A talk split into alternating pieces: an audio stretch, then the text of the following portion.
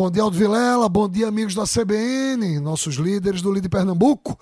Conversando a semana inteira com o doutor Irã Costa Júnior, ex-secretário de Saúde do Estado de Pernambuco, diretor regional da Rede DOR de oncologia. Irã, ontem a gente conversava e você me falava que as consequências desse impacto do aumento do piso da enfermagem elas vão levar à estagnação do setor. Eu queria que você falasse de estagnação e de outras consequências que ontem a gente não conversou. Ok, bom dia a todos, bom dia Aldo, bom dia Drayton. E essa opinião não é minha, essa é a opinião de algumas consultorias internacionais, certo? O, o em qualquer segmento da economia, quando o custo eleva, certo? As pessoas tendem a retirar a capacidade de investimento, certo? E, e observar, e observar qual é o fluxo, certo? Que, que o mercado vai demandar. Então, nós já sabemos, isso é informação que eu tenho, certo? Por consultorias internacionais, por estar próximo, certo? De alguns setores, que a, que a capacidade de investimento no setor de saúde vai diminuir. Certo? Então isso leva, logicamente, à estagnação.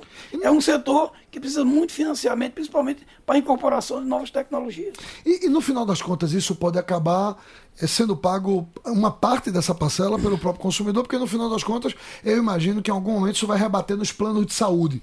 Mas os planos de saúde, eles atendem apenas uma parcela da população, uma outra parcela não. Como é que você vê essa equação, Irã? É factível isso que eu estou dizendo? Vai bater no plano de saúde? vai bater no plano de saúde uma, uma notícia que foi documentada de que as associações que regem os planos de saúde têm, têm uma expectativa de aumento dos planos de saúde, certo? em quase o dobro em relação à média histórica que vinha acontecendo, certo? por conta desse, desse fato. Os hospitais privados vão cobrar certo? o reajuste da tabela Sim. aos planos de saúde e isso vai abater Sim, o consumidor. Isso não tem quadra. Eu acho que é urgente e premente certo? A, a, intervenção do Executivo Nacional, a intervenção do Congresso Nacional de discutir o financiamento dessa situação. As, socia, as associações brasileiras que regem é, hospitais, que regem hospitais filantrópicos, hospitais públicos, certo? entraram com um documento pedindo esse apoio do Legislativo, do Executivo Nacional, certo? Para se discutir também o financiamento, certo? Porque isso, essa pauta precisa chegar até para se garantir o que foi dado de forma justa para a enfermagem. É importante, Irã, você falar nisso. Vamos mudar. A gente aqui fala de ferro foguete, vamos falar de pandemia agora. A gente já pode comemorar o final da pandemia? Primeira pergunta. E a segunda, outras pandemias virão? Respondendo à primeira pergunta, o Brasil encerrou o estado de emergência no dia 22 de abril, um dia inclusive emblemático para a gente, mas a OMS não.